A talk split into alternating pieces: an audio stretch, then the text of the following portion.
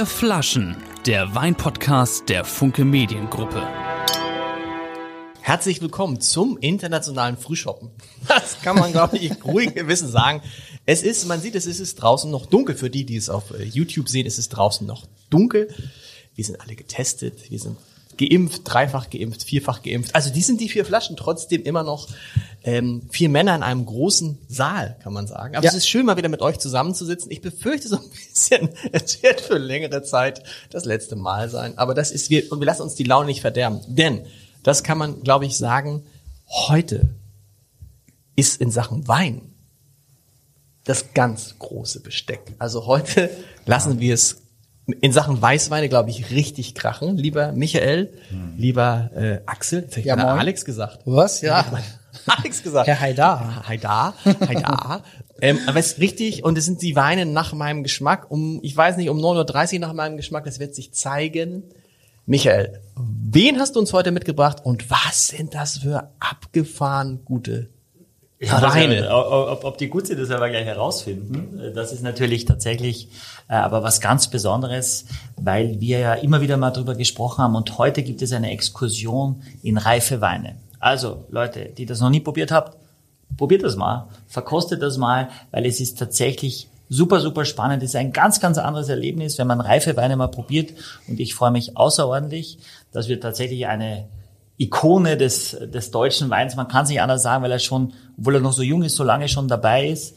Ähm, das Magazin Buchmarkt äh, schreibt über ihn, dass es in Deutschland wohl wenige Menschen gibt, die mehr über Wein wissen und besser Wein verstehen als Ralf Frenzel. Und das ist unser heutiger Gast. Herzlich willkommen, lieber Herr Frenzel. Ja, herzlichen Dank für die tolle Einladung. Ich freue mich sehr, heute hier bei Ihnen zu sein und als Gast äh, für die vier Flaschen dabei sein zu dürfen. Und äh, freue mich natürlich äh, bei so einem Podcast und beim dem Hamburger Abendblatt zu sein, was ich mich natürlich besonders stolz macht, weil es für mich auch eins der renommiertesten Tageszeitungen ist, die es in Deutschland gibt. Und ich bin ein großer Fan vom gedruckten Papier, das weiß man ja auch durch meine andere Tätigkeit. Und dann freue ich mich, dass wir heute jetzt nicht über Wein reden dürfen. Sie müssen doch mal, für die, die es nicht wissen, Ihre andere Tätigkeit beschreiben, weil es ja ein Podcast ist, was Sie sonst machen.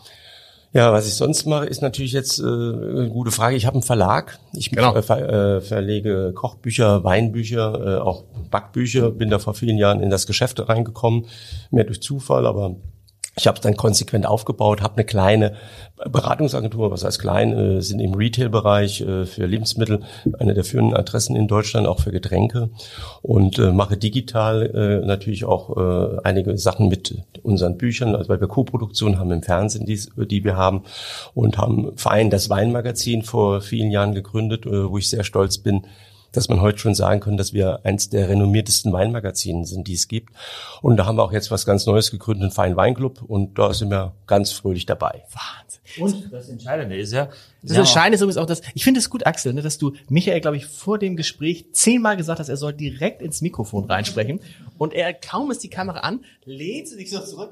ich will ja auch, ich will Na, auch quasi gut aussehen. Ich nein, will du auch gut, siehst- au ich will auch du gut siehst- aussehen. Du siehst blendend, ja du siehst, also du siehst immer gut aus, Die aber- sind ist wahnsinnig schwer, finde ich. Es ist wahr, es ist wahr, Es ist wahr. Aber, Du ja. aber tatsächlich kann sich der Techniker kurz zu Wort melden, weil tatsächlich ist es wichtig, direkt ins Mikrofon zu sprechen. Zum einen, zum anderen hört man immer, wenn wenn man auf den Tisch haut, so also das machen sie ab und zu mit der Hand, so das Äh, vielleicht muss ich die äh, Ring aus. Das habe ich mal, der, der Ring ist okay, aber dieses auf den Darf ich das, das habe ich mal mit, das habe ich mal in einem Podcast mit Jürgen Gosch gehabt. Dem habe ich mir jetzt aber nicht getraut. Der saß mir gegenüber und er, ich mach's einmal kurz. Du wirst jetzt gleich durchdrehen. Er sagt immer, es ist so schön auf Sylt zu sein. Und das hat er wirklich eine Viertelstunde gemacht. Ich dachte, du sagst ja Das dann nicht Jürgen Gosch, hören Sie bitte auf, darauf zu klopfen. Doch, ich würde es tun. Du würdest, du würdest es tun. Ich habe es mir nicht getraut. Also bitte direkt ins sind wir im Buch, Buchmarkt, Buch verlegen. Gibt's da was in dieser Runde was Neues? Gibt's einen von euch, der vielleicht ein Buch geschrieben hat? Ja, äh, da muss ich ja gleich natürlich schon ein bisschen wieder Eigenwerbung betreiben, was ich nicht gerne möchte, weil gerade jetzt ähm, Francis Weinschule der dritte Teil jetzt erscheint. Haben wir also mal ein Buch. Michael, wie sieht's bei dir aus? Gibt es ein aktuelles Buch von dir? Le leider nein, aber ich weiß, dass ein- einer in- in dieser Runde eine Autobiografie über unseren neuen Kanzler geschrieben hat. Eine- da müsst ihr- da müsst ihr- Lars, das musst du erzählen, wie unglaublich, Nein, dass ich das gehört habe, dass du tatsächlich die Autobiografie über, über Herrn Scholz geschrieben hast. Da geht schon Großartig. Kannst du vielleicht zwei Sätze dazu sagen, bevor wir loslegen? Wenn es die Autobiografie wäre, dann wäre ich Olaf Scholz. Okay, dann ist es die Biografie. Auch nicht. Es ist ein, ein Buch. Der Weg zur Macht, Olaf Scholz. Erscheint am 6. Dezember. Ich weiß nicht, ob der Podcast dann, und das ist, denke ich, das muss man mal sagen, ist ein schönes Weihnachtsgeschenk. Ist es Schleichwerbung schon? Nein. Ist es, Quatsch. ist ein schönes, Fall. wirklich, ja wirklich, hat mir, also wirklich schön, es In ist, welchem Verlag? ist, äh, Verlag wird nicht erwähnt. Ähm, das ist ja, das wäre dann Schleichwerbung. Also es gibt es, nein, im Klartext Verlag erschienen, äh, 200 Seiten gebunden. Und für 20 Euro, das ist wahrscheinlich kein Wein heute, keine ist, Schleichwerbung. kein- Überhaupt keine Schleichwerbung. Wenn auf Wir kommen Wein zu- dann Hanse Lounge Äh, Etikett da. Eigen, das ist Eigenwerbung. Genau. Olaf, Eigenwerbung. aber ich meine, es, ist der Bund, es, es gibt kein Buch über Olaf Scholz. Es, Was? Gibt, es gibt kein Buch über Aber Olaf jetzt Scholz. hast du eins geschrieben. Ja. Das werden alle kaufen, aber vorher müssen sie sagen. Ja, aber da darf ich noch was was Ja. ganz witzig ist. In einem Buch von mir ist Herr Scholz auch drin, weil ich mal ein Buch gemacht habe, das Parlament kocht oder was Politiker so anrichten. Okay. Und da hat er gekocht bei uns. Und das war ganz Königsberger lustig. Klopse, was hat er gekocht? Äh, Ich, jetzt jetzt haben wischen Sie mich um linken Fuß. Es könnte sein, ja, in diese Richtung wird es gehen. Aber das Projekt ist acht Jahre äh, her. Da habe ich damals in der Nähe des Parlaments in Berlin ein Restaurant, damals Margot, für Hm. vier Wochen angemietet und habe da wirklich die ganzen äh, wichtigen Persönlichkeiten des deutschen Bundesregierung und der zukünftigen äh, zusammenbekommen. Und das war hat mich sehr stolz gemacht. Und den Kanzler. So, genug, ich denke mir, es ist genug Werbung. Ähm, Olaf Scholz, sechster, nein, äh, nein, nee, es ist natürlich noch nicht genug Werbung, denn wir haben noch einen kleinen und ich, ich mache jetzt den Werbeblock, leite ich mit diesem Ding, mit dem man das testet ein. Achtung, Michael. Und auch unser heutiger Podcast wird Ihnen präsentiert von Sekes Weinkeller. Und die haben das tatsächlich möglich gemacht, dass Sie diese vier Flaschen im Paket kaufen können für 169 Euro. Herr Frenzel hat im Vorgespräch gesagt, das ist geschenkt. Und das werden wir gleich herausfinden, ob so ist, weil Werbung ist zu Ende.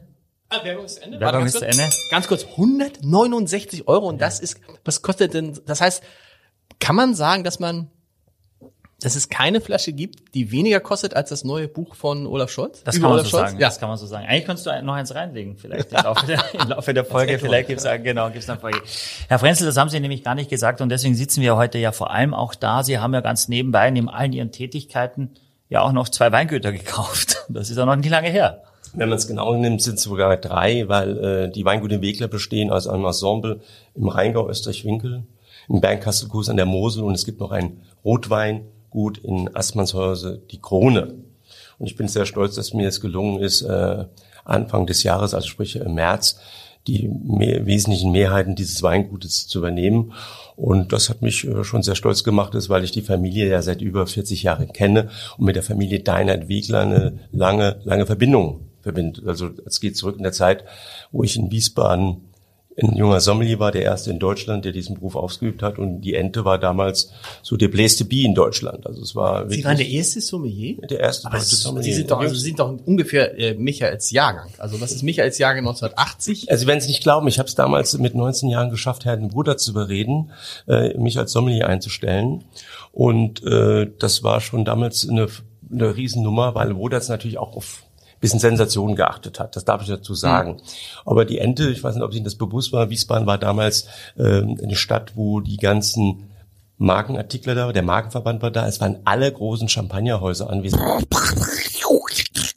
Piep. Jetzt folgt ein Hinweis. Vier Flaschen gibt es jetzt auch als Magazin. Finden Sie auf 108 Seiten jede Menge Inspiration für Ihren nächsten Weinabend. Erhältlich auf abendblatt.de slash shop, in der Hamburger Abendblatt Geschäftsstelle oder im Zeitschriftenhandel. außer Mout Chandon, die in München waren, alle Cognac-Firmen. Die größte Mediaagentur der Welt, damals HMS Karat, und waren noch alle Verlags bei uns da und das war natürlich ein riesen Spaß für mich, diese tollen Persönlichkeiten kennenzulernen, auch vor allem aus der Verlagswelt. Aber mit 19 Jahren Sommelier, da würde ich jetzt, wenn da, Axel, wenn so ein 19-jähriger Sommelier an unseren Tisch treten würde, würde man denken, äh, schick mal den Chef, oder? Nein, man, man hört dann so quasi, ich habe schon Chateau Petrus getrunken, da bist du noch mit der Trommel um den Weihnachtsbaum gelaufen, so ungefähr. Quasi, das ist, was oft, glaube ich, auch äh, äh, unser Sommelier-Weltmeister Marc Einmal sieht auch wahnsinnig jung aus. Er ist auch noch jung, noch ist keine er ja. 30, Er wird ja, ja aber er sieht auch noch jünger aus. Ne? Äh, und äh, ich, ich glaube, dass das durchaus Menschen ihn erstmal unterschätzt haben, Ja. auch in seiner Laufbahn. Wie war das denn bei Ihnen dann? Eben total, ist ja klar. Äh, Aber nochmal zurückzukommen zu äh, dem Weltmeister, der hat ja auch mal an der Ende gearbeitet. Äh, nee, es ist so. Mein Vorteil war, dass ich als junger Zwölfjähriger schon ähm, beim, bei uns war das so, ich komme aus dem Hunsrück, äh, bei uns war das normal, dass der Herbsturlaub man Herbst geholfen hat. Man war in Herbste gegangen, also wir sind zu den Winzer gegangen, mhm. haben dort wirklich äh, unterstützt gearbeitet. Das war normal mit der Schule. Äh, ich natürlich äh, äh, Glück hatte, da Spaß an dem Wein, an die Aromatik zu haben und auch diese Geschmäcker zu unterschieden. Also ich, ich kann mir Geschmack merken. Also das, das ist, glaube ich, ein Talent, wenn man ein Talent von mir überhaupt äh, sagen, dass ich was hab, dann ist es das und äh, bin dann, äh, warum auch immer, habe ich mir gesagt, ich will mit 15 Koch werden und habe dann eine Kochlehre begonnen und war und die Geschichte ist verrückt. Das war am 1. August 1978 äh, bin ich, äh, weil ich so früh im Dienst war, in so einen Zeitungskiosk gelandet, weil ich irgendwie die Zeit vertreiben musste. Und da habe ich mir eine der bedeutendsten damaligen äh, Zeitung gekauft, die es gab. Das war der Feinschmecker und äh, da gab es drei Geschichten drin. Eine mit Eckhard Witzigmann, der in Oberschienen aufgemacht hat. Hans-Peter Budertz kommt äh, nach Wiesbaden und die andere war halt Brenners Parkhotel. Und das hat mich angefixt. Okay. Und so durch das Anfixen habe ich mir dann in den nächsten Wochen von meinem ersten Geld auch ein Buch gekauft, äh, äh, französische Köche, weil das Thema war damals Nouvelle Cuisine. Und jetzt kommt was Verrücktes. Äh, die beste Werbung, die ich da hatte, war mein Daumen, weil ich dann wirklich mit einem Freund oder auch öfters mal alleine von Bad Ems äh, Richtung Burgund mich gemacht hat. Das waren so etwa sechs bis acht Stunden, bis wir da unten waren. Und dann bin ich halt vorstellig geworden bei den sogenannten großen Restaurants, also wirklich bei Paul Bocuse oder Lamloise oder bei Otier und alles äh, so weiter, Alain Chapelle und habe gesagt, ob ich mal Entschuldigung, Mark und Tassan mir das Restaurant anschauen durfte. Und das war sehr spooky, weil wenn Sie als junger Mensch, der kein Französisch spricht, da vor Ort sitzen. Äh, ich habe ja, ich habe ich habe eins, ich habe da zwei Sätze auswendig gelernt, also die kann ich heute noch. Und ja. äh, das, was ich dann gemacht habe, war auch was vielleicht passend zu mir. Ich habe mir gleich eine Visitenkarte machen lassen. Angehende, mit, mit 15? Mit 16, mit 16, ja. Weil An, aber steht auch angehender Koch oder? An, angehender Hotelier. und das und das bisschen die Geschichte ist so ein bisschen, das habe ich das nicht schon mal. Es passt, äh, nee, bei dir war. Warum ist das Bild jetzt da weg? Das sah eigentlich so schön aus.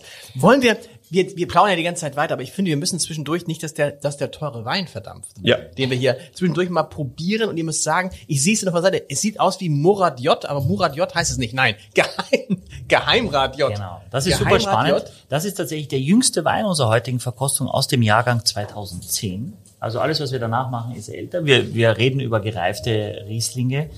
Äh, und das ist Geheimrat J Rheingau Riesling Spätlese trocken aus dem Jahrgang 2010. Hinten ganz toll, das habe ich noch gar nicht gesehen, steht drauf, dass diese Flasche am 29.11.2019 umgekorkt wurde und am 26.10.2021 aus unserer Schatzkammer entnommen wurde. Also da kann man tatsächlich genau sehen. Aus, was aus wessen Schatzkammer? Aus der Schatzkammer des, des Weinguts, der Kellermeister okay. steht quasi. Was heißt, was heißt umge, das hat einer neu gekocht. Neu Warum verkocht. macht man das? Ja, weil man nach gewissen äh, Jahren darauf achtet, ob die Kochqualität noch gut ist und dabei überprüft man auch den Wein und das ist eine Sache, die haben wir bei Wegler schon immer gehabt und praktizieren das dort und das ist eine Qualitätskontrolle. Äh, ist es dann aber nicht doof? Man hat ihn dann ja einmal kurz geöffnet. Ja, das ist kein Problem. Kein Problem. Das ist kein Problem. Und wird, wird eventuell das dann aufgefüllt nein, oder gibt es da noch keine? Nein, nein, bei denen ja, braucht man das nicht. Es gibt es wird nur eine Umkorkung stattfinden. Und was passiert da? Können Sie mal sagen, von 1000 Flaschen, wie viele sind da, wo der Kork quasi also bei, bei dem Reinhard J haben wir eine Größenordnung bis zu 10.000 Flaschen. Okay. Ja, und wir gehen da selektiv hin. Ich glaube, da haben wir eine Charge gehabt von 1215 Flaschen, die das gemacht hat. Das müsste ich jetzt genau nachschauen, weil ich müsste das Datum sehen und so weiter. Mhm. Äh, aber es geht ja um was ganz anderes. Es geht ja um den Wein und der Wein ist eigentlich noch jung. Und wenn Sie den Wein jetzt mal probieren das wollen, wir werden, das wäre mal ja. ganz gut, damit man mal. Also dieses Geheimrat J, äh, also ich kenne es schon ganz, ganz lange. Es gibt auch einen, einen tollen Sekt auch, den ich eigentlich in allen Restaurants, die ich gearbeitet habe, ausgeschenkt habe. Diese Flasche, das kennt vielleicht der eine oder andere. Es der, war, das jetzt ausschaut, das ist tatsächlich sehr, sehr bekannt. Ja, ja, es war der erste große deutsche Markenwein von Relevanz, äh, entdeckt, äh, entwickelt worden 1983 von Herrn Holderott. Übrigens auch in Zusammenarbeit mit äh, der Ente mit Herrn Woders und mir, weil äh, damals die Dinerts auf uns zukamen, was muss man machen, um in Deutschland relevant zu bekommen, um trockene Weine zu verkaufen, weil damals hat man ja keine deutsche Weine auf deutschen Weinkarten gehabt. Das dürfen Sie nicht vergessen. Da sind ja nur französische Weine verkauft worden. Und äh, die haben gesagt, was kann man tun? Und da haben wir einfach ein Beispiel äh, ihm gezeigt, nämlich der berühmte Baron de L, der bei Ihnen im Büro gestern äh, lag.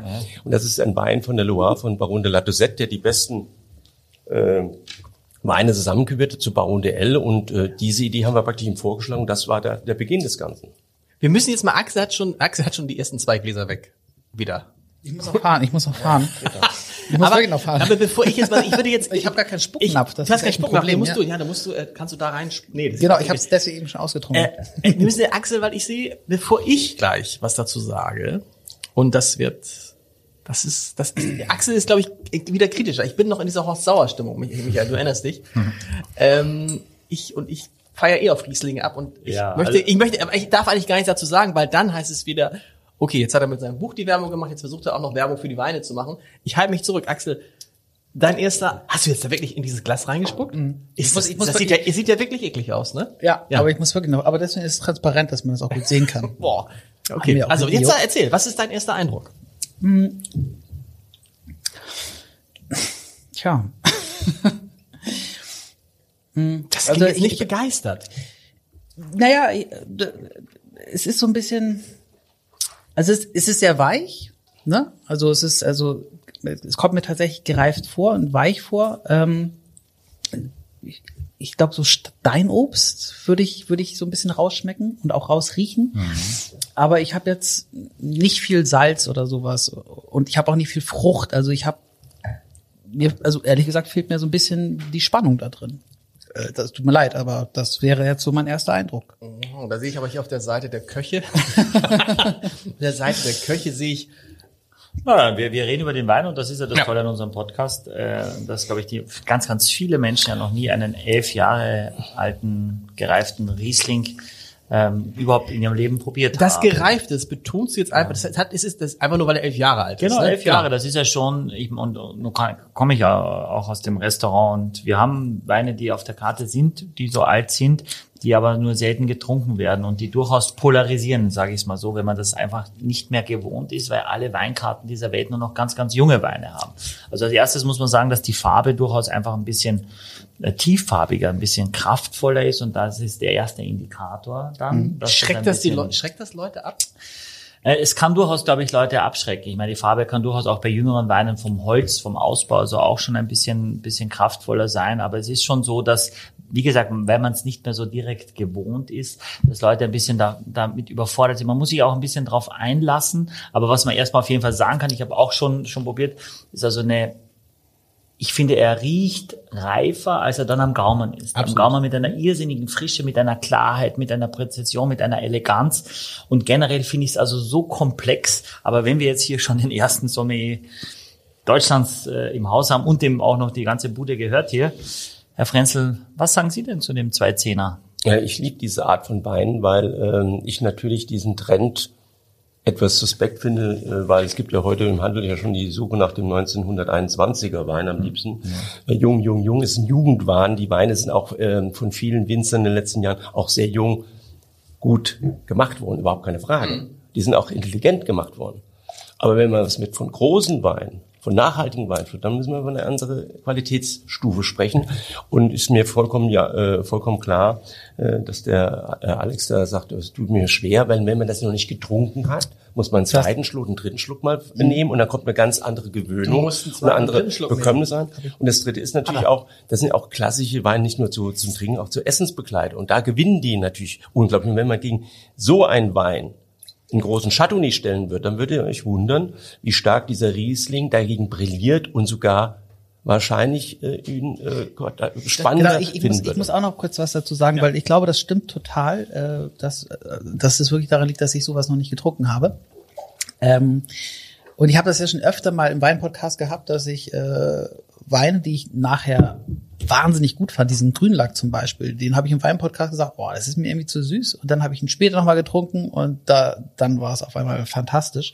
Und das kann ich mir bei diesem Wein schon gut vorstellen. Ne? Also wenn ich jetzt sage, mir fehlt irgendwie, mir fehlt da was drin, dann ist es vielleicht auch, dass es einfach ungewöhnlich ist und dass es mich jetzt vielleicht auch ein bisschen überfordert, das irgendwie so auf den ersten Versuch rauszuschmecken. Und was dazu kommt tatsächlich, ich hatte das neulich in einem Restaurant, da haben wir irgendwie Sauvignon Blanc, einen guten Sauvignon Blanc bestellt, ich weiß nicht mehr von, egal.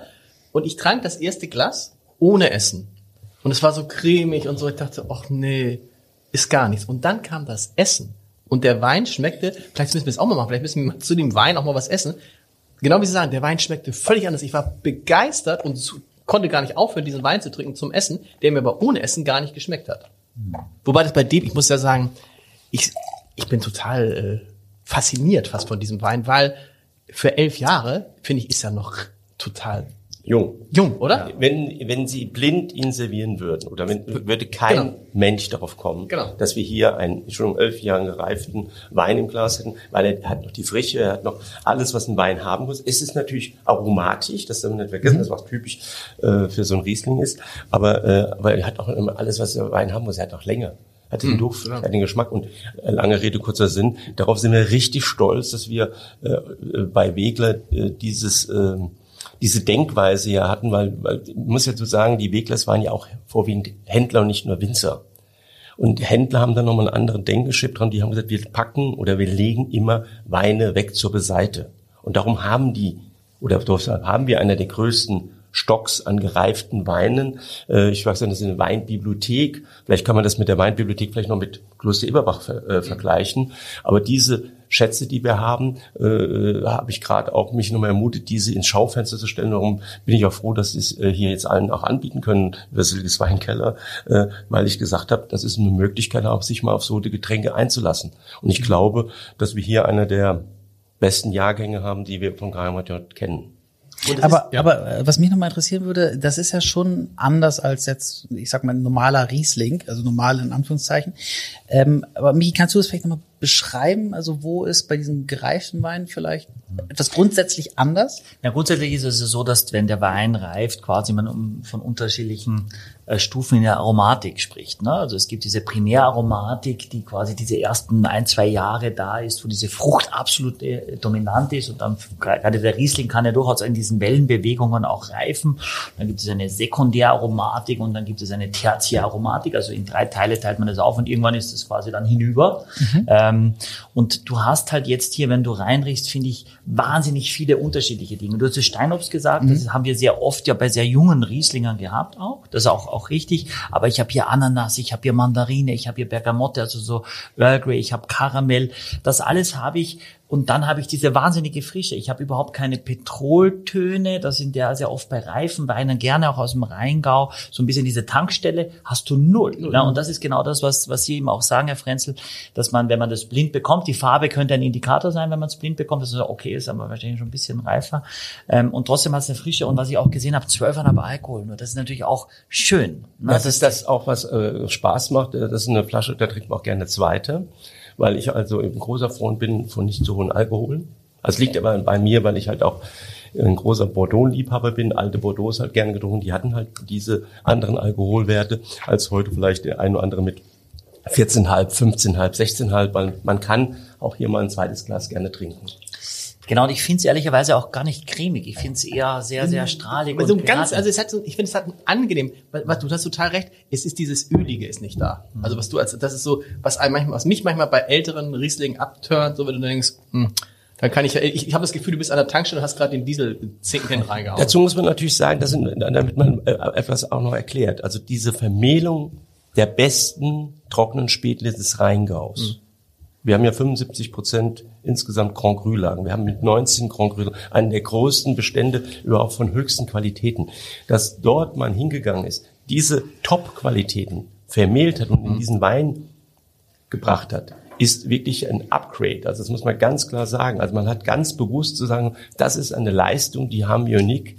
Und darum ist Geheimrat Jutt zu Recht damals Kultwein gewesen. Er war auf allen Weinkarten zu finden. Er war der meistbesprochenste äh, Weißwein Deutschland.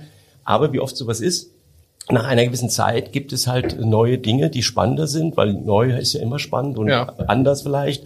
Und man hat vielleicht an der Stelle ein bisschen vergessen, diesen Wein immer wieder stark zu besprechen. Und vor allen Dingen, die meisten Weingüter, sie verbessern mich, legen ja gar nicht mehr zurück, ne? Die meisten Weingüter verkaufen fertig und dann Also, war's das. Oder, oder die meisten ist, ja, aber, aber ja, doch viele Ich möchte überwiegende kurz sagen, dann natürlich der Frage der Liquidität auch. Also ich glaube, wollen würden natürlich viele das, das machen, aber du musst das ja auch alles bezahlen können. Ne? Und die Lagerung bezahlen. ja, oder genau. Und, und dass du es nicht verkaufst. Ne? Naja, aber da- dafür kriegst du ja später, also je nachdem, du, du machst es fünf, zehn Jahre und dann fängst du ja an, damit aber das richtig musst Geld du dir zu leisten verdienen. können. Das musst du dir ja, leisten können, den- das stimmt. Über den Zeitrahmen. Ach, was ist das zweite? Ach, das war schon mal, das ist schon mal, äh, wie lange Dinge Heimrat J, wenn wir sagen, wir sind jetzt in der, in der, in der, wie heißt du das, in der, in der, in der äh, sekundären Phase?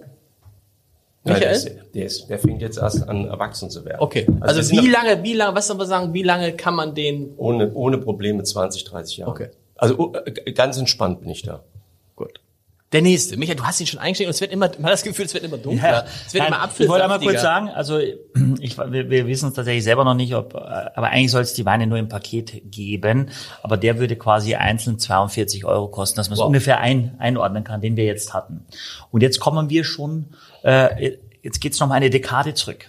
Das ist Jahrgang 2000 und das ist ein großes Gewächs und das ist eine der bekanntesten Lagen, die dieses Land zu bieten hat, der Bernkastel Doktor Riesling aus 2000 aus 2000. Ende des Satzes. genau. Den, den- der ist schon länger jetzt, du, du bringst die mit geöffnet, weil du hast sie schon vorher geöffnet? Ich habe sie heute Morgen geöffnet, Okay. also noch früher als heute Morgen, also heute ganz früh morgen, um einfach, dass wir es hier nicht machen müssen und einmal verkostet, um sicher zu gehen, dass die auch in Ordnung sind. Wir hatten auch tatsächlich Backup-Flaschen. um Aber einmal sicher ist, zu gehen, dass sie auch, mm, Genau. Du hast es halt nicht geschafft bis Schöner 39. Beruf. Ja? Ja, ja, genau. Das ist ein schönes Morgenfrühstück. Ja. Warum?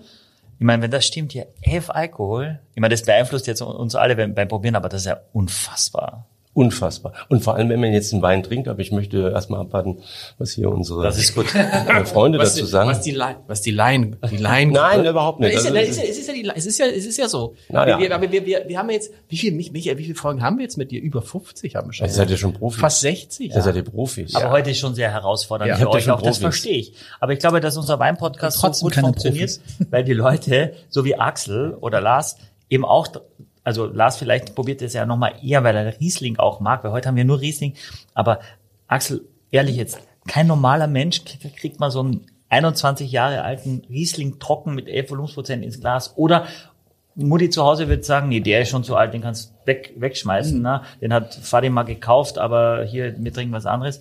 Und das ist es eben nicht, wenn man es mal probiert. Aber Mhm. dass es einem nicht schmecken kann, es ist völlig in Ordnung. Aber was, ich muss, darf ich einmal sagen, was, was mich wirklich, ich, ich glaube, es riecht schon wieder mega und so, aber was dann wirklich so ein bisschen abtönt, ist, deshalb kann ich verstehen, dass viele Leute das Schwierigkeiten, die Farbe ist natürlich nicht schön. Warum? Ist doch eine Es ist- wunderschöne Farbe. Nee, es ist so, es ist so in dieses, dieses schmuddelige Gelb, was einen so ein bisschen, was Pilz, einen so ein weil Sie meinen bisschen, Pilzgelb, oder was? ja, ne, es ist, es ist, oder? Es hat so Apfelsaft. Du, Nein, es, dafür- es, es, sieht, es sieht wie Apfelsaft aus, finde ich. Ah. Man denkt so, Gut, aber ich, ich habe ja bei der bei der Glas, bei der Farbgestaltung eine andere Sache. Dazu muss man sagen, das Licht ist ja hier auch nicht unbedingt das hellste. Aber ich finde einfach gerade die Farbe ein Indikator für Gereiftheit. Natürlich, das, dann, ich, mir geht so, das andere, das andere signalisiert halt Es so ist so frische, fremd. es Ich ist, verstehe. fremd, Es es ist fremd. fremd, Mhm. es ist fremd. Okay, das ist klar. Ich finde es echt, also, und man hat immer Angst, man hat ja auch schon bei, bei so gereiften Sachen manchmal so gedacht, oh, aber das ist bei diesem hier auch, aber Axel, du warst, Ja. du hast, hast du schon wieder fast leer?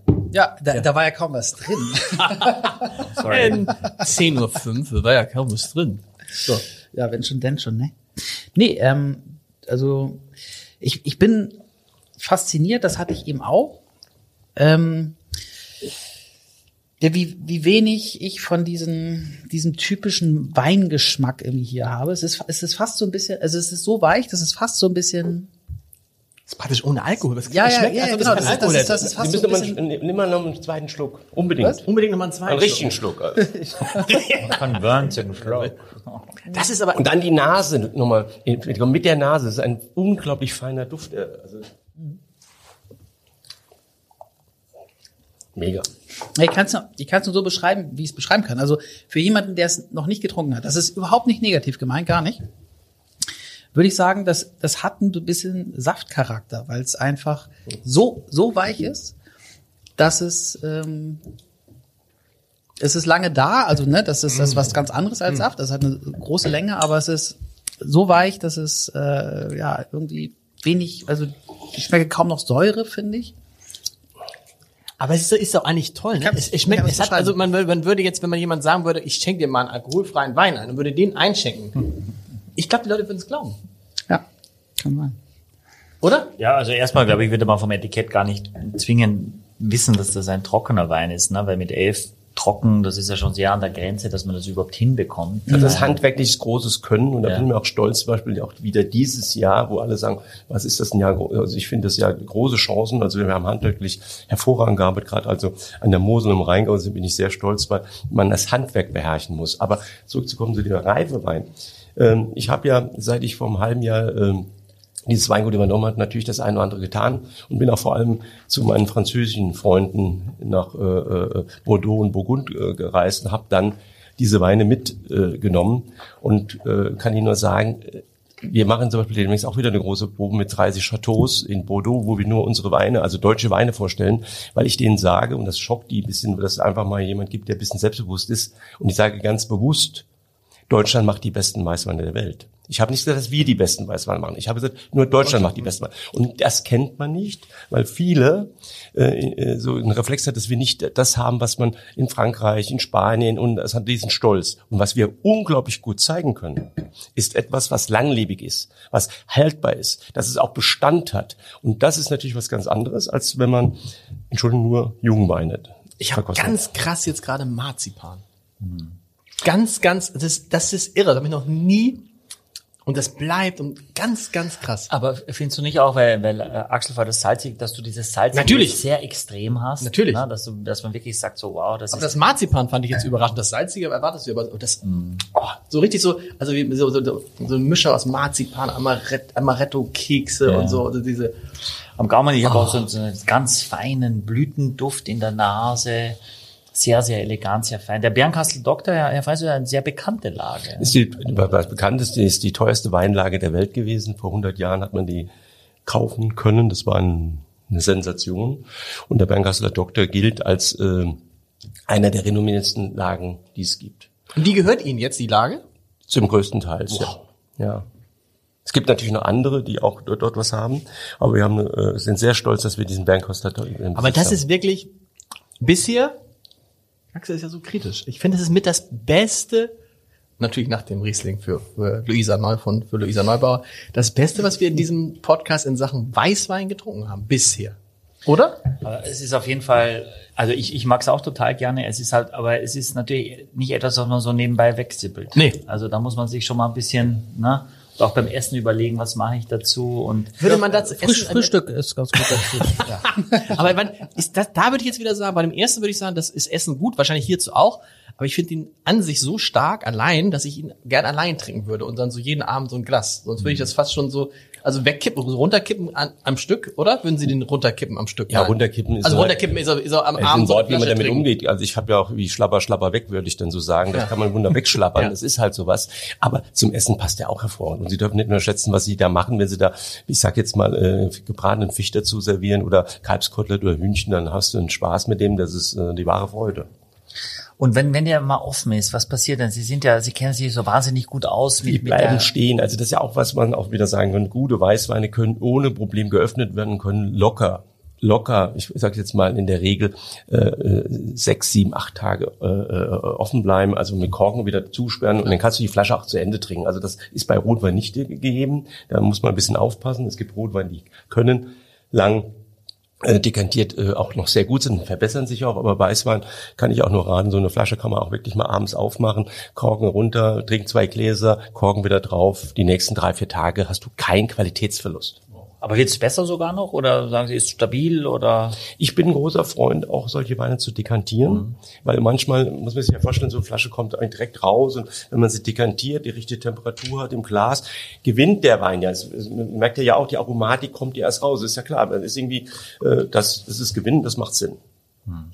Und der 2000er generell, also wo, was sind Ihre Erfahrungswerte mit den trockenen äh, Doktor?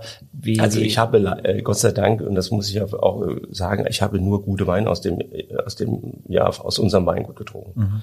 und das äh, auch durch diese gesunde Säurebilanz, die wir da haben. Also die sind ja diese sehr Säurestruktur, die Säure baut sich nach vielen Jahren ja ab. Das ist vielleicht, wenn sie jung getrunken, etwas Fremdes, vielleicht zu viel Säure für viele Sensorik. Das, daher kommt ja auch viele, die sagen, der Riesling gefällt mir, weil der hat so viel Säure. So, man muss mal wissen, wenn man sie so trinkt, sensorisch so wahrnimmt, empfindet man es auch. Aber gerade wenn sie drei, vier, fünf Jahre alt werden, baut sich ja das natürlich ab und dann kriegst du eine ganz andere Geschmacksaroma. Aber kann das, eh, genau, kann das das sein? Weil das würde ich sagen, ist, ist etwas, was mir total auffällt, dass, ja, dass ich einfach wenig da auf dieser Säureseite habe. Jetzt. Und ja, ja, genau. Und das ist da, und das, das meine ich mit, also ne, das soll überhaupt nicht despektierlich klingen, äh, mit diesem Saft. Also was für mich, Absolut. was für mich eigentlich du bist total. Doch Saftliebhaber. Ich, ich, genau, ich, ich bin Saftliebhaber und deswegen ist das eigentlich total was Schönes. Also und deswegen sage ich auch dazu, es ist nicht überhaupt nicht respektierlich, aber ich versuche halt, das charakteristisch zu beschreiben, ne, weil es, weil es so etwas anderes ist ähm, als die Rieslinge, die ich bisher getrunken habe. Übrigens habe ich den, den, den, das Salz immer noch. Ich habe den letzten Schluck ja vor drei, vier Minuten. Der Salz ist immer, das Salz ist immer noch da. Immer dieses, wenn sie ausatmen, auf der Zunge, dieses. Ja. Ne, und das ist daran erkennen Sie einen großen Wein. Duft, Geschmack und wenn Sie lange im Atmen Weinaromatik haben. Es bleibt, es geht auf der Zunge gar nicht weg. Man muss was trinken hier. Du sollst das sagen. Du musst da rein sprechen vor allem. Also ich, ich, ich, das sagt er richtig. Ich habe gerade gesehen, dass du mein Mikrofon nämlich runtergeregelt hast. Offensichtlich habe ich eben gerade gesehen. Bin ich Ja, die zwei? Bin ich die zwei? Was? Nein, das ist, das ist das, was man so macht, wenn, wenn andere sprechen. Aber wenn du sprichst, dann bist du immer ganz oben. Beim Buch hast Ganz du, vorne. Beim, beim Buch hat Axel das ganz leise gemacht. Also, ähm, wollte ich noch sagen, 75 Euro wird dieses große Gewächs kosten. Nur, dass man eine Ein Ein Einschätzung hat. Man Viel zu günstig, weil Sie müssen mal gerne, lade ich alle nach Bernkastel-Kurs an, sollen sich mal an den Berg hinstellen, wenn man sieht, welche Handarbeit gemacht wird, was das wirklich Arbeit ist, durch diese äh, Reihen zu laufen, hoch und runter, äh, äh, dann wird man wissen, welche Qualität Daher kommt Qualität kommt ja vielleicht von Quälen. Man muss sich richtig dort handwerklich arbeiten. Das ist eine riesen äh, Leistung, die ist. Und äh, ich glaube, jeder, der da mal war und hat mal einen Tag mitgearbeitet, würde über den Preis nicht mehr äh, Die, sagen, dass Sie verkaufen ja wahrscheinlich auch frische Weine. Natürlich. Ja, klar. So, das heißt, es ist ja total schlau, wenn man sich die Weine jetzt kauft und einfach zehn Jahre liegen lässt. Exakt. Sind sie dann, was kostet so, was kostet so ein Wein jetzt aus dem Jahr 21? Circa, der kostet, der kostet jetzt etwa so um die 40, äh, 48 Euro. Okay. Also, Es, es macht Sinn, sich die liegen zu lassen, aber es fällt ja wieder das Vertrauen. Wissen Sie, unser Problem ist ja, dass viele Kunden oder äh, Menschen, die wir schätzen, einfach es nicht zutrauen, mal einen Wein liegen zu lassen. Hm. Also einfach mal ein paar Flaschen wegzupacken. die Möglichkeit auch nicht haben, es liegen zu lassen. Vielleicht auch die Möglichkeit nicht haben, aber irgendwo muss ich das sagen, wenn ich eine gute Qualität habe, da macht es für mich Sinn, auch mal zu warten. total. Also, Und es ist ja auch dann am Ende, wenn man das möchte, eine Wertanlage. Viele Leute wissen nicht, was sie mit ihrem Geld machen sollen. Insofern, die werden ja nicht wertloser. Nein, ganz im Gegenteil. Ich glaube, dass Deutschland im internationalen Bereich äh, erst anfängt, äh, äh, hochzukommen. Also man redet zwar immer über den großen deutschen Wein, wie toll wir schon überall stehen, aber es fängt erst an, weil in der Preiswahrnehmung müssen Sie wissen, dass vor 100 Jahren deutscher Wein ja 30 Prozent unter äh, teurer war als alle genau. Bordeaux und jetzt äh, sind wir 20 Prozent unter. Das ist, äh, da kann man noch viel Luft nach oben haben. Und da bewegt sich auch was, weil wir es auch jetzt mal äh, ganz gut schaffen. Äh, ich glaube, den Wein den richtigen Leuten zukommen zu lassen, die auch in der Welt des Qualitätsweins das schätzen. Das können sie aber nicht nur mit jungen Weinen machen, sie brauen sie gereifte. Das ist bei Bordeaux genauso, Burgund genauso, weil wenn sie nicht über die großen gereiften Weine was bekommen, können sie es nicht nachvollziehen. Und bei dem Paket, Michael, ist es ja auch so, man hat ja sozusagen, man zahlt ja auch, wenn ich damit jetzt mal zusammenrechne, deutlich weniger. Das heißt, man hat gleich, also wenn man sie weiterverkaufen würde, hätte man gleich einen Gewinn von 30 Euro. Hast du einen individuellen Mehrwert, das ist die Idee, ist auch unterstützt vom Weingut, muss, muss man wirklich auch sagen. Aber das Geniale ist ja, dass du quasi einmal die Möglichkeit hast, das überhaupt zu probieren. Wenn du sagst, ich möchte, dann kaufe ich jetzt mal 20 oder 21 oder was eben aktuell jetzt, äh, 21 kommt ja überhaupt erst irgendwann, aber 20, äh, um es dann hinzulegen. Und ich weiß aber jetzt schon, das Weingut entwickelt sich weiter, die äh, erwärmt sich, also es verändert sich. Aber prinzipiell kann man sich dann darauf verlassen und weiß dann, okay, nach 20 Jahren schmeckt das ungefähr so. Kann man das so Ja, sagen? da kann man sagen. Und Ja. das ist so schön, dass Sie das sagen, weil genau das ist uns, unsere Argumentation, warum wir, wenn wir Proben machen, jetzt äh, jung und alt nebeneinander stellen, weil die meisten können sich ja nicht vorstellen, was passiert. Da ist ja so ein Spruch, wissen Sie, wenn der Wein jetzt äh, mal zehn Jahre ist, dann wird der nochmal viel anders, besser, größer. Und das sagt, ja, kann ja viel erzählen. Aber wir haben belastbare Weine, die das zeigen. Und dann sagen wir, wow, das ist ja wirklich was. Und das ist, äh, was uns äh, sehr stolz ist, dass wir da im Besitz dieser Bibliothek sind. Aber, aber hier, äh, jetzt muss ich mich mal laut machen, aber hier bei diesem Wein, dem dritten hier, da ist was anders, oder? Jo. Der ist hell. Das ist auf einmal hell. Das ist aber hell und- und- und der und der den schmeckt ältesten auch haben wir anders. schon hinter uns gelassen. Äh, ja, Ja. ja. Ähm, also ganz kurz muss ich noch sagen, dass der Geheimat J, nur falls es ein bisschen verwirrend ist, aber das ist ja quasi eine Lage aus dem Rheingau, ja, die wir hier hatten äh, vom Wegeler und das ist dann Der Heimat dort ist eine Vermählung mehrerer Lage, Jahre, genau, äh, ja. mehrerer Lagen, der besten Genau. Lagen, die Rheingauer Lagen, die genau. küvitiert worden sind. Und das ist was Besonderes wie große Bordeaux, die auch küvitiert werden. ja. Ja, das haben wir ganz bewusst gemacht. Das sind wir auch so, dass wir die Möglichkeit haben. Und hier beim Bernkasser Doktor haben wir natürlich die große. Aber wir verlassen heute das Rheingau und gehen zur Mosel. Genau. Ja, und da bleiben wir nämlich jetzt auch mit dem nächsten Wein, der, und da sind dann schon Experten auch, muss man sagen, die das sofort erkannt haben, auch, dass er ein bisschen jünger ist, weil es ist ein 2008er Bernkastler Badstube, ein Riesling Kabinett und der Hinweis steht auf der Flasche und das finde ich schon echt ziemlich genial. Also ich, ich sage jetzt einfach mal Danke, dass, dass, dass Sie solche Weine probieren können. 2021 der Schatzkammer entnommen. Da steht da hinten drauf. Also 13 Jahre später. Und nochmal, Kabinett ist einer der ganz großen Weine, die wir haben. Und auch hier fehlt auch wieder das Wort, nennen das Wort Selbstbewusstsein. Ja. Wir haben durch diese Gesetzmäßigung 71 diese Qualitätspyramide damals gehabt, QBA, Kabinett, Spätlese, bla bla bla, hoch so bis zum Eiswein. Das hat viel verzerrt, weil viele denken auch, so ein Kabinett ist nichts wert. Und das ist absolut für mich Blödsinn. Warum? Das ist genau die Diskussion, die ich führe über, was kann ein gutes Butterbrot bewirken? Und wenn wir ein gutes Butterbrot benutzen, ist das genauso kulinarisch wertig wie, Entschuldigung, ich das Begriff Kaviar. Ja. Lass uns über Kaviar reden, über Qualität. Da gibt es nämlich auch große Unterschiede. Aber beim Butterbrot, da gibt es auch Welten. Und so ist es auch bei Kabinett und alles zu seiner Zeit. Und der Kabinett ist für mich einer der herrlichsten Bankettweine. Sein Liebling, sein Lieblings. Also ist Axel, Ehrlich? Äh, Axel der Kritiker. Ah, Axel der Kritiker. Axel der Kritiker ist so, wir müssen, wir müssen, Sie müssen gar nichts mehr sagen, weil es, ich bin mir sicher, Axel, dass, da es jetzt ein, dass es jetzt ein Freudentänzchen geben wird auf dem Tisch und ich hoffe sehr, dass Axel überhaupt noch seine Klamotten anbehält dabei. Axel, hast du schon dein Kabinett, ähm, Ja, ich habe, ich habe jetzt spontan beschlossen, dass ich nicht selbst fahre. Ähm, Zum Glück habe ich den Termin mit jemandem zusammen und Ja. Ich hoffe, dass sie fahren kann. weil das ist dein Wein, oder? Ja, das muss man so sagen. Also deswegen habe ich auch gerade gesagt, also hier ist etwas anders. Natürlich habe ich das an der Farbe gesehen.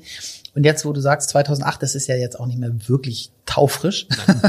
so, ähm, ist ja auch äh, älter. Aber also was mich hier natürlich sehr abholt, ist, dass eben auf der süßen Seite äh, viel mehr passiert. So, was, ne? ich habe äh, mehr Frucht und das verbindet sich mit dem, was mir eben schon auffiel, dass das eigentlich jetzt nicht wahnsinnig viel störende Säure für mich ist. Äh, und das ist genau mein Ding auf jeden Fall. Das, Immer mein Ding. das schmeckt super. Und da schmecke ich auch, genau, also da, da ist für mich, also allein weil auf dieser süßen Seite noch mehr passiert, auch mehr Spannung noch drin. Also, äh, und das ist etwas, was mich bei diesem Wein noch mehr anspricht als bei den anderen. Er britzelt fast noch ein bisschen, obwohl er so, also, also auch da die, die Sache, dass Also ja, dieses Zitrische, Ja. ne? Limette, Zitrone, Zitronenschal. Blind würden Sie auch nicht sagen 2,8. Nein, ehrlich gesagt, wenn ich den jetzt, würde ich sagen, das ist ein Wein aus den letzten ein, zwei, drei Jahren. Alkohol, ganz wenig Alkohol. Ja, acht.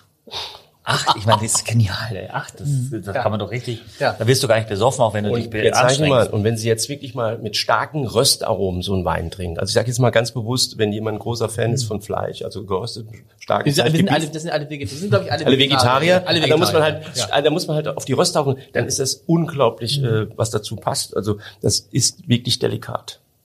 Und man muss ja sagen, Axel, erinnerst du dich noch an, als Günther Jauch in diesem Podcast war und wir Mhm. den Otte Grafen abgefeiert haben? Da muss ich mich ein bisschen revidieren jetzt. Das ist äh, Otte Grafen. Das ist ein schöner Wein gewesen, sicherlich auch anderer Muss- du Preis. musst da- aber genau. das ist hier eine andere Liga. Das Also ist eine andere Liga. man muss dazu, dazu sagen eigentlich, dass 2008 eher ein etwas kühlerer Jahrgang war, was für solche Weine und für die Lagerfähigkeit ja eigentlich prädestiniert ist dann. Weil die so ein, der hat so eine Eleganz. Ich meine, das ist für mich das Schlagwort jetzt bei dem Wein. Und, und das ist so harmonisch. Und darum finde ich, ist für mich, geht's nur, beim Weinmachen geht's nur um die Harmonie. Zucker, Säure, gerade bei solchen Weinen. Und fast, du sagst Brisseln, mich elektrisiert das fast. Also es ist Ja. wirklich, finde ich, es ist elektrisierend. Also finde ich auch. Aber wie, wie, wie ist das denn hier mit der Säure? Ich, also ich frage das, weil ich es wirklich nicht weiß. Ähm, ist die noch da und man schmeckt sie nur nicht? Oder ähm, ist die, oder schmeckt man sie und ich schmecke sie nicht? Oder wie, Ist halt, ist das? ist halt anders eingebunden. Ja. Also, also die sagen, die ist anders eingebunden, aber sie ist da, die hat die frisch, die Säure ist absolut gegeben, aber sie ist harmonisiert im Gesamten. Okay. Und das ist das, was ich sage, was natürlich die Süße, und bitte süß aufpassen, Ja. das ist eine elegante Süße, hat nichts mit diesem Plumpsüßen, ist nicht diesen Bonbonton dahinter, sondern sie ist ganz anders äh, äh, im Mund und kommt mir da natürlich auch so gefällig. Entschuldigung, das Mhm. Wort gefällig ist ein gefährliches Wort, gefällig kann negativ bedeuten, aber es hat einfach, es gefällt mir gut Mhm. und das macht einen Riesenspaß, den zu trinken. Und ist das, ist das eine Fruchtsüße oder ist das eine, also, oder ist das Restzucker oder was? Das ist, äh, natürlich ist es von Traum. Es ist äh, natürlich eine, eine Fruchtsüße. ja, also, äh, jetzt muss ich mal die Frage nach dem Restzucker stellen, auch wenn sie meinen Kollegen immer nicht gefällt. Äh, können Sie das sagen, wie viel Restzucker da drin ist? Elf. Na, na mehr, glaube ich. Mehr. Nein, mehr war Mehr. was. Aber Nee, Ja, aber, aber ich, ich weiß es auch nicht, aber äh, bestimmt haben Aber er ist so, ja nicht- so er hat ja- Kabis um die. er hat ja nicht Hat das 65. 65. Er hat ja nicht, 65. Ja. Wow. Säure 8. Er hat ja nicht diesen Gletscherbonbon-Effekt. Den hat er nämlich gar nicht. Nein, es ist das Handwerk. Sie müssen nochmal sehen, auch dieses Jahr, äh, müssen Sie in großen Jahren große Weine machen. Da gibt die Natur alles, was er hat, und das kannst du, aber in Jahren, die etwas schwieriger sind, handwerklich gut zu arbeiten. Das ist, da ist, äh, ist auch der Norbert Breit, das ist der Kellermeister, den wir in der Mosel haben, oder auch äh, Michael Burgdorf im Rheingau, wirklich zwei äh, extrem gute Handwerker, die das beherrschen. Und das ist auch ein Garant dafür, dass wir solche gute Weine haben. Ja. Ist der jetzt noch mal teurer? Tatsächlich nein, aber würde er 25 Euro kosten Ah. als Teil in dem Paket. Und das ist allein schon, ich meine, aber du, du musst das, finde ich, die ganze Reise äh, buchen und verstehen, damit, damit man überhaupt mal gereiften Riesling Aber, versteht. weil man würde jetzt, das ist ja jetzt kein, das ist ja kein, es ist auch nicht, kein klassischer Dessert, weil man kann ihn zum Dessert trinken, aber eigentlich ist es kein klassischer Dessertwein oder Süden und so, ne? na, der Kabinett ist eigentlich, ähm, Also der Kabinett an sich schon, aber dieser meine ich jetzt. Ja, genau. Da, also der, der Wein sollte ja immer süßer sein als das Dessert und da wird es dann meistens schon, schon schwierig, auch wenn er 65 Gramm Zucker hat, aber das ist der Analysewert. Es fühlt sich ja gar nicht so an. Nee. Und wenn der Kabi nochmal 30 Jahre älter ist, würde man eigentlich gar nicht denken, dass es ein süßer Wein ist, weil die Säure nach wie vor da ist und der Zucker so eingebunden ist und so harmonisch miteinander, dass du denkst, es ist ein trockener Wein. Ja? Nochmal die Entschuldigung, dass ich da ein Ja. Wort anspreche, aber deutsche Rieslinge im Kabinett, Spätlesen, Auslesen sind die größte Delikatessen, die wir haben, wo es die So. ganze Welt beneidet. Und ich sage, wenn Oliver Bernard da war oder der Chef von Moonshador oder andere, die kommen aus dem Staunen nicht mehr raus, weil ich die hinschleppe. Die sind fix und fertig, weil das naturgegebene leichte Alkohol ist mit Riesengeschmack. So. Aber und trotz dieser, ne, trotz dieser Süße, weil ich kriege ja immer vorgehalten, oh, Menü, du, du machst Nein, ja wir, wir sagen, weil du, bei jedem Wein sagst du, was ist denn, wie ist denn das, der Restzucker? Das ist aber, die, die Leute sind noch gar nicht im Raum und du sagst schon, was ist mit dem Restzucker? Ja, weil das interessant ist. Ja. Wie liebe, ich liebe ja auch, ich liebe ja auch, äh, äh, kriegst du, Nee, aber- aber, du es aus? Willst du meins auch noch aus? Was? Man kann es nicht, Fläche man kann es eigentlich Wenn nicht du, wenn, wenn, wenn du es mir gibst, Man kannst, kann's- du, kannst du, kannst du, unten Nein, stellen. nein. ich fahr nicht mehr. Jungs, wir haben noch einen, entspannt euch mal. Nee, aber, aber äh, wirklich, also das interessiert mich wirklich. Ne? Also wenn, wenn Sie sagen, also die Welt beneidet uns um solche Weine, meinen Sie dann tatsächlich, also auch diese, also diese Weine, die nicht trocken sind? Ja klar. Genau. Ja, natürlich. Unser, und schauen Sie, ich bin ein Kind, der über die Neue Cuisine in die deutsche Küche trockene Weine probiert. Ich habe Winzer mit Damen und Herren Woderts wie Paul Fürst gebeten. War auch schon hier. Der, der ersten trockenen Wein zu machen, Bürg- Bürgstein zum Graben. Da diskutieren wir, Ralf Stinde, wir haben schon Frank immer trocken gemacht, ja, auf vier, vier, neun, wir haben es auf eins, neun ausbauen lassen. Äh, damals äh, Langbert von Simmern äh, und, und, und. Und ich bin ein Zeitgeist dieses Kind, also die Zeit, ich war dabei. Und dann haben wir nur eins akzeptiert, trocken, trocken, trocken. Und dann kam der Weinskandal 85 dazu. Und damit war es süß, komplett weggeschossen. Und das heißt natürlich, wir haben immer gesagt, wir wollen nur trocken trinken, trocken, trocken, trocken, haben aber da was vergessen. Das muss ich auch sagen, da bin ich auch froh, dass ich heute zwei Jahre älter bin als früher und bis erfahren, wir haben halt vergessen, diese Delikatessen nicht mehr zu loben und sie auch anerkennen. Und ich glaube, das war ein Denkfehler und der kommt immer wieder, weil wir aus dem Ausland gerade diese Dinge wieder hören, wenn wir diese Weine präsentieren. Eure trockenen Rieslinge, die gereift sind, sind Weltklasse. Aber was ihr da habt noch, das ist unik, das gibt es nicht nochmal. Okay. Und, also das gibt es tatsächlich nicht im Ausland? Oder? Äh, Wo denn? Die Österreicher versuchen es. Ja. Aber haben die Österreicher damals nicht den, geblieben den, den. Weinskandal, das war doch eine österreichische Geschichte, oder? Da sind wir, Es war eine deutsche, glaube ich, eine deutsch-österreichische Gemeinschaftsarbeit. Ja, aber es wird nur den Österreichern angehängt, andere Dinge werden den Deutschen angehängt, die vielleicht aus Österreich kommen. Von Aber daher, das muss man, das muss man immer wieder sagen. Das, tatsächlich, das hat ja, das hat ja der Herbert Seckler aus der Sansibar neulich gesagt, dass es früher ja schwer war, einen guten deutschen Weißwein zu finden und heute ist es schwer, einen schlechten deutschen Weißwein zu finden. Und da ist ja was dran. Zumindest bei den Rieslingen. Wir reden jetzt über Rieslinge. Ja, also ich glaube, gibt, gibt, gibt, also bei uns jetzt nicht, deswegen machen wir das ja, dass die Leute das komplett. äh, Nein, wir reden jetzt auch von der gehobenen Gastronomie. Ja, ich glaube, wir richtig, reden ja. jetzt nicht von dem 2,50 Euro Wein. Okay, du hast eine Buchempfehlung gemacht. Ich empfehle auch noch eine, eine Sehempfehlung. Ich glaube, in der ZDF-Mediathek ist äh, Wieso zum Thema Wein und zum Thema Industriewein. Riso. Äh, Wieso. Wieso? Ach so. Wieso, genau, ja. Sollt, schaut euch bitte an, das ist echt super spannend und öffnet einen so ein bisschen die Augen, ähm, was, was Leute äh, in sich reinpfeifen, wenn sie 1,99 bezahlen für die Flasche Wein. Und äh, ja, deswegen muss ich an der Stelle sagen, wir machen das natürlich nicht und wir enden jetzt wieder mit dem Rheingau. Wir haben also gestartet mit dem Rheingau, hatten wir zweimal an Mosel und jetzt haben wir ein Österreicher Ländchen Riesling Spätlese aus dem Jahrgang 2002 Und auch der ist 2021 aus der Schatzkammer entnommen. 2002. Und das 2002. Irre ist jetzt, Axel, ist jetzt bei mir was passiert? Ich riech nichts mehr. Also ich riech nichts. Ich riech nichts Strenges. Also ich riech nicht dieses klassischen Riesling-Geruch. Ich rieche auch kein Petrol. Ich riech, Im Moment rieche ich kein riechen, riechmäßig. Aber ich höre ich hör nichts, wenn du da nicht reinsprichst. Was? du musst mir auch hoch. Aber riechst du was, Axel? Ja, ja, also ich rieche, ich rieche schon, natürlich rieche ich was. Also eigentlich erinnert mich das jetzt wieder eben an die Weine, die wir, die ersten beiden Weine, also nicht nur farblich, sondern eben auch, auch vom Geruch. Mm. Aber wie schmeckt das? Das ist ja unglaublich. Also das, Leute, was ist, das ist ja, das ist wirklich, das, da kommen mir fast die Tränen in die Augen gerade. Ach, wie schön. Also ich sehe, Also- also, ich, ich, es emotionalisiert mich, Oh. wenn ich dich so sehe. Ach, wie schön. Oh Gott, Wein löst Oh, Emotionen was, aus. ist, was ist das denn? Also ich bin wie gesagt, ich bin nicht der Winzer. Ich habe nur das Glück, dass ich das Weingut Aber habe. das ist ja wirklich Das jetzt, Leute, Weltklasse. dagegen, Das das, ist das ist, das, dagegen ist das, also, oder Axel? Äh, Was ist auch wenig Alkohol? Auch acht. Aber das ist ja nicht zu glauben. Jetzt mal ernsthaft. Also, das gibt's ja gar nicht. Wir versuchen es zu beschreiben. Ich glaube, dass da werden Es wir ist unseren schwer- nee, es ist- es ist ganz- Hörern helfen. Es ist, weil ich finde, also ich habe gesagt, man, man riecht, also ich, ich riech da rein und riech erstmal und dann nimmst du einen Schluck und du kannst es nicht, weil es so, es ist so äh, vollkommen, würde ich sagen. Es ist so vollkommen. Genau, es ist, ich finde, wahnsinnig vielschichtig, ohne Genau. dass irgendetwas dominiert. So, das meine ich. Und das ist, das ist eine große Qualität. Du hast, finde ich, überhaupt keine, keine Reife. Also, wenn du sagst, es riecht, finde ich, ist noch viel weniger. Also, ich finde, es hat so eine Frische, so eine Eleganz, so eine Feinheit.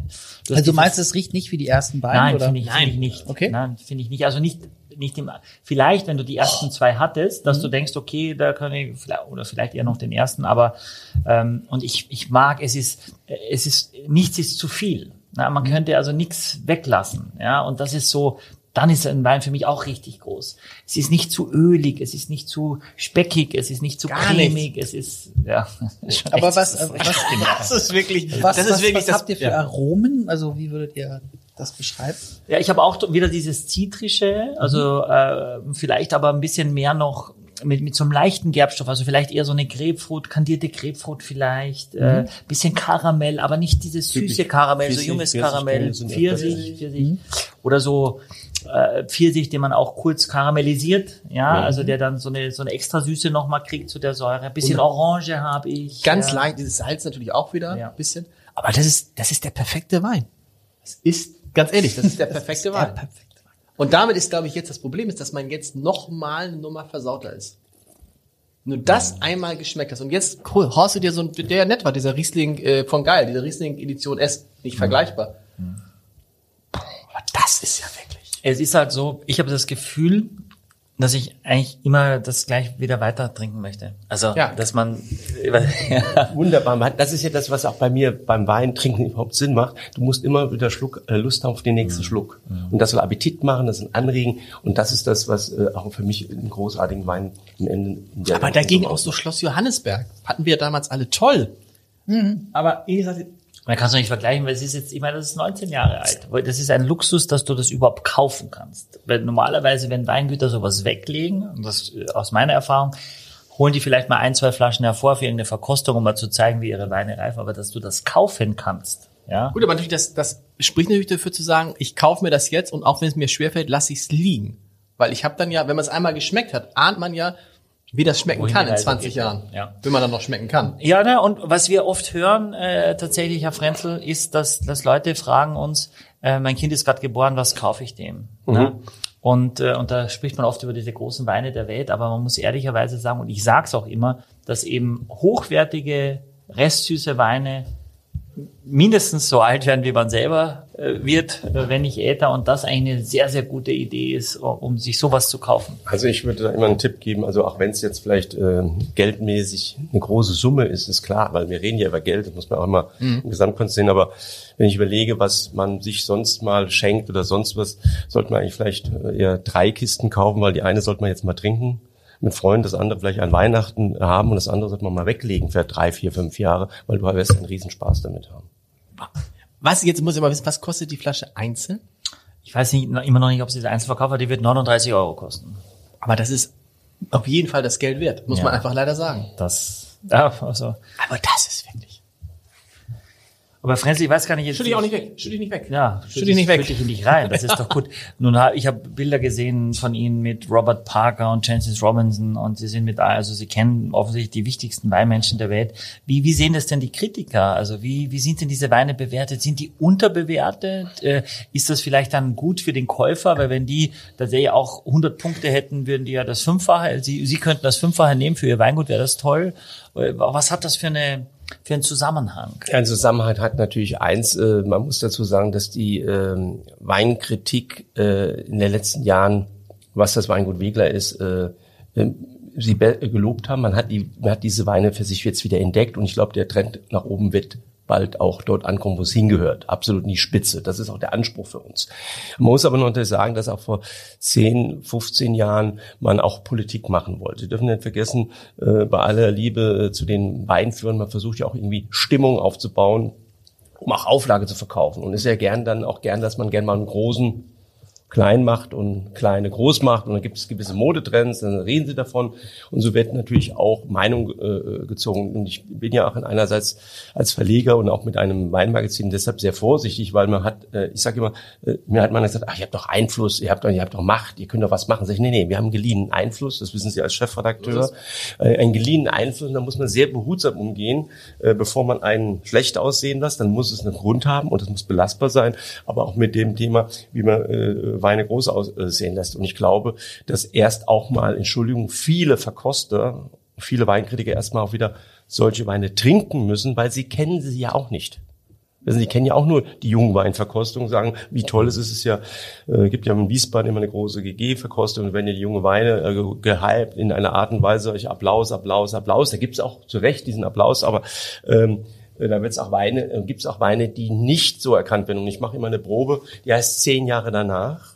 Äh, Das heißt, wir nehmen dieselben Weine, die so besonders gut gehypt worden sind, auch diejenigen, die weniger gehypt worden sind, vielleicht machen die blind und dann sollten sie sich wundern, wie Weine, die damals nicht so erkannt worden sind, auf einmal hineinwachsen als großartige Weine, weil wir denen halt äh, nicht zugestanden, dass sie sich nicht so so präsentieren. Also ich sage immer so schön äh, äh, freundschaftlich zu meinem Schwesterweingut, also Willem Weil, äh, Robert Weil, also Willem Weil, der mit seinem äh, Wein äh, für mich einer der größten äh, Weinmacher ist, die wir in Deutschland haben und das Weingut ist sensationell. ist. Auch hier versuchen Sie mal einen gereiften Grevenberg von ihm zu bekommen. Versuchen Sie mal einen gereiften Grevenberg zu bekommen. Er ist großartig, er ist in einer ganz anderen Qualität noch zu finden als am Anfang. Da ist er schon toll. Übrigens kann man das, glaube ich, auch ähm, sagen, dass man eine Stimmung äh, bei den Menschen draußen als Zeitung, wenn überhaupt, verstärken kann. Aber man kann sie nicht erzeugen. Ja. Man kann den Leuten nicht sagen, das ist ein ganz toller Wein, wenn der Wein schlecht ist. Mhm. Das geht auch in der Politik aus. Du kannst nicht sagen, das ist ein ganz toller Politiker, wenn die Leute finden, dass da der, dass der Politiker, ich spreche doch da rein. Nee, du musst da vorne reinsprechen. Ja. Wollen wir nochmal von, wollen wir noch mal von Anfang an? Wollen wir noch mal ganz, Nee, du, du hast es eigentlich immer prima gemacht, aber jetzt gerade. Also, also man kann eine Stimmung verstärken, aber man kann sie nicht erzeugen. Also wer das glaubt, dass man eine Stimmung erzeugen kann, dann wäre es übrigens ganz einfach in Sachen Corona. Dann würden alle Medien, alle Medien schreiben ja, lasst euch impfen. Es funktioniert aber nicht. 30 Prozent der Leute lassen sich halt trotzdem nicht impfen. Aber wollen wir jetzt nicht über impfen? Ah, das war ein schön, es war noch besser, Axel. Ist schon vorbei? Ja, so ein bisschen ist es so, weil wir hatten, es waren ja jetzt, ich habe mitgezählt, es waren ja vier Flaschen. Ja, ach, echt? Und ich finde, wir machen das jetzt so, wir teilen die Flaschen einfach auf nach den Geburtsjahren der Kinder. Also mein Kind ist ja 2002 geboren. Axel hat kein Kind. 2002 ist noch kein Kind von dir geboren. Du weißt doch erstmal das Gegenteil. also das ist, äh, sind das jetzt alles, das sind alles äh, von einem Weingut. Das habe ich jetzt schon gar nicht mehr mitgekriegt am Ende. Alles ein Weingut oder alles Weingüter, die ihnen gehören? Also ist nochmal, es ist äh, die Weingüter Wegler bestehen aus zwei Weingüter, einen in Bernkastel-Kues, das ist ein eigener Weingutsbetrieb. An der Mosel? An der Das waren die, Mosel. das waren die letzten beiden. Ja, die mittleren beiden. Die mittleren beiden, Entschuldigung. Das andere ist aus dem Rheingang Österreich-Winkel. Okay. So, es gehört nur dazu noch ein Rotwein, Assmannsflösser Höllenberg aus dem Weingut Krone. Aber wieso heißen die Wiegeler? Weil die Familie Wegler hieß.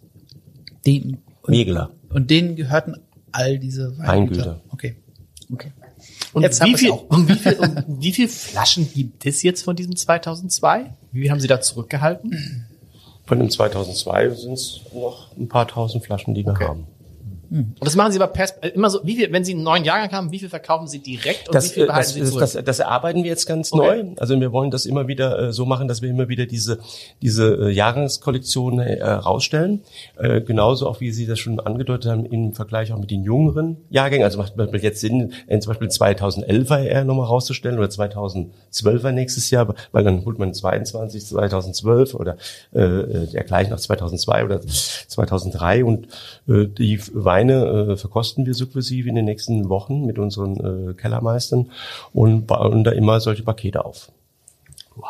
Ich, ich, ich, ich habe noch eine wirtschaftliche Frage. Es gibt dieses, Natürlich. Es gibt dieses Saying, uh, how to become a, a, a millionaire in wine business, start as a billionaire. Jetzt kennen Sie sich so gut aus, warum tun Sie sich das an? Warum haben Sie sich das angetan? Nochmal so, so eine Riesenbude sich da. Also beim Weingut ist es schon, also ich, ich, ich glaube, man kann es anders sagen. Das erste Vermögen habe ich verloren, indem ich einen Verlag gegründet habe. äh, nachdem Was? ich, den, wenn ich den Verlag gegründet habe, äh, hat damals Falsche Autoren. Äh, Nein, ganz im Gegenteil. Die, die, die Banken haben mich geratet und haben gesagt, neben den Gastronomen äh, ist der Verlag äh, das schwierigste Geschäft in Deutschland. Das war ganz interessant damals. Da habe ich eine ganz neue Erfahrung gemacht, weil das große Druckereisterben kam. Äh, äh, Gott sei Dank haben wir es gerade gut geschafft, über die vielen Jahre äh, uns äh, da wirklich gut zu behaupten. Ähm, beim Weingut ist es ähnlich. Natürlich ist es ein schwieriges Geschäft, aber es ist ein schönes Geschäft. Und schauen Sie mir, wie ich die Gelegenheit hatte, äh, den Zugriff zu bekommen. Was mich natürlich sehr stolz hat, auch was für Vertrauen mit, mit den, mit den Familie Wegler, Tom Drieseberg und Anja Wegler. Oder ich bin auch zum Vater gefahren, nach Koblenz, also der Mutter. Ich meine, die sind über 80 und habe gefragt, ob ich es überhaupt kaufen darf. Also, weil ich die Familie so lange kenne, äh, ist es eine Chance, einer der größten, äh, mit größten Kulturschätze in einem Land zu bekommen, den Deutschland gibt. Und das ist, gehört Wegler dazu. Also unser Anspruch muss auch sein, dort auch wieder hinzukommen. Und das ist eine Bürde, das gehe ich mit großer Demut an, aber auch mit einem freundlichen Lachen, weil ich mich auf die Zukunft freue. Ah, das ist ein schönes, ein schönes Schlusswort. Michael, was haben wir denn, wie sieht's aus mit Brad Pitt? Du bist im Gespräch mit Brad Pitt? Nein. Ich weiß ja, weil ich höre nur, dass alles ausverkauft. ist. Es gibt gar nichts mehr. Zum Jahresende wird alles hier Champagner, Miraval und Co. Wen alles, haben wir noch? Wir haben noch Maximilian Riedel. Ich weiß nicht, ob der, entweder gibt es den Podcast mit Maximilian Riedel schon, gegeben, hat schon lange ja gegeben. dann noch ausstrahlen für alle. äh, äh, gegeben. die Und was, sich was kommt, was kommt noch in den nächsten Wochen? Ingo C. Peters mit seinem neuen. Ja, der Weinkeller im PH ist jetzt endlich fertig, äh, sieben, acht Monate später als geplant, aber immerhin noch schneller als die damals die Elbphilharmonie gebaut wurde. Also von daher auch das wird auf uns auf uns noch Können, zukommen. können, können wir da in, in den Weinkeller, können wir ja, das, das, da ist die machen? Idee, dass wir es dort machen. Ja? Dass wir es Wow. dort machen. Ja, das, Das ist die Idee, um denen Hammer. ein bisschen ein paar Impressionen zu zeigen. Ist ja quasi die ganze Straße nebenan unterkellert worden. Also ein Mammutprojekt, das jetzt im Abschluss gefunden hat. Und dann links und rechts, wir haben mit äh, tatsächlich mit äh, Maximilian Wilm, aktuell noch bester äh, Sommelier Deutschlands, äh, wollen wir auch vier unterschiedliche Weine probieren. Tim Melzer dazu gesagt. Tim Melzer, genau. Super.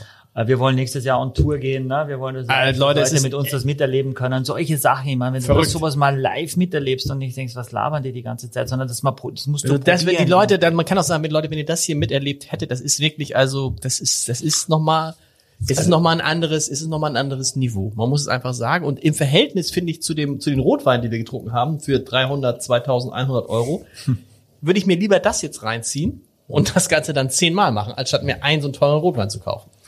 Genau, auf jeden Fall. Und ich denke jetzt, wenn ihr das macht und das, das Paket euch holt, und das solltet ihr machen, weil es ist ein Oh, gutes oh. Investment.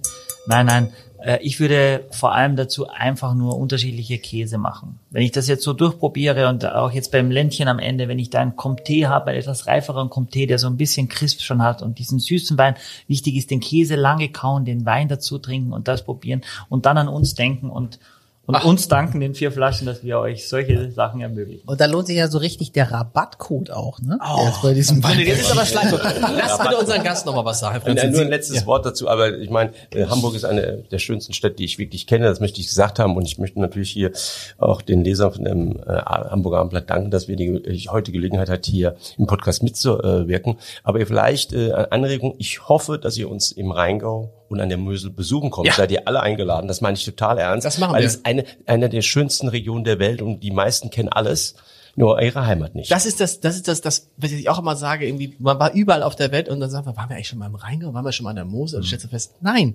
Und das ist so absurd eigentlich. Und deshalb werden wir nächstes Jahr auch in den Bulli steigen und dann auf, In auf falls diese Elektrobully. blöde Corona-Ding mal irgendwann zu Ende sein sollte. Ja. Womit wir hoffen. Lieber Herr Prenze, vielen Dank. In, mein, in meinem Bulli könnt ihr steigen. In deinen Bulli können wir steigen. Ja. Ähm, ähm, vielen Dank. Ähm, bis zum nächsten Mal. Echt vielen Dank. ja, vielen Dank. Dank. Vielen Dank. Merci. Danke. Bravo.